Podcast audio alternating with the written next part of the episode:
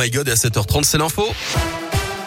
Avec Greg Delsol, on commence par du trafic, Greg. Eh oui, Guillaume, et ça coince, c'est du grand classique, hein, comme tous les matins, aux différentes entrées de Lyon euh, sur le nœud des îles depuis la 46 Nord et la 42 quand vous venez de l'Ain, mais également euh, sur euh, la 6 au passage du tunnel sous Fourvière en direction de Marseille, du monde sur la 46 Sud entre Corba et le nœud de Manissure en direction de Paris, sur la 47 à hauteur de Givors pour rejoindre le nœud de Ternay en direction de Lyon, et puis sur la 7 à la jonction avec le boulevard urbain sud et sur la 450 entre Brignais et Pierre-Bénite.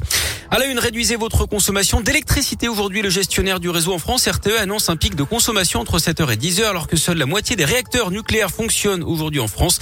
Les autres sont en révision. Verdict attendu dans la soirée dans le procès de Mamadou Diallo devant les assises de l'Ain. Cet homme de 32 ans est jugé depuis lundi dernier pour la mort tragique de Catherine Burgot.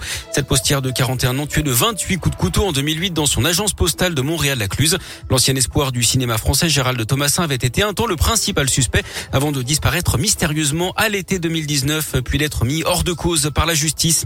Un cas de violence conjugale à Lyon ce week-end. Un homme d'une cinquantaine d'années a été interpellé samedi soir vers 22h d'après le progrès. Il est soupçonné d'avoir frappé sa compagne à Vest dans le 9e arrondissement. Il l'aurait également brûlé avec de l'huile chaude. Il a été placé en garde à vue. La victime, elle s'est vue prescrire 5 jours d'ITT. Du dentifrice à moins d'un euro, un bocal d'olive à 30 centimes, des protections périodiques gratuites. Voilà ce qu'on trouve à Epicia, une nouvelle épicerie solidaire et sociale qui a été inaugurée lundi dernier à l'université Lyon 3, au sous-sol de la manufacture des tabacs qui s'apprête à accueillir ses premiers clients.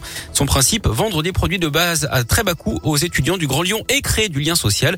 Philippe Lapierre s'est rendu sur place. Des produits secs et d'hygiène, bientôt des fruits et légumes frais et du bio et du local, mais ce n'est pas tout. Epicia, c'est aussi un espace de rencontre avec des travailleurs sociaux pour aider les étudiants à concrétiser leurs projets, passer leur permis, acheter un ordinateur, faire des sorties culturelles. Camille Degouet est la responsable de l'épicerie. Pour nous, l'alimentation, c'est donc la base, puisque c'est pour le budget étudiant quelque chose de conséquent.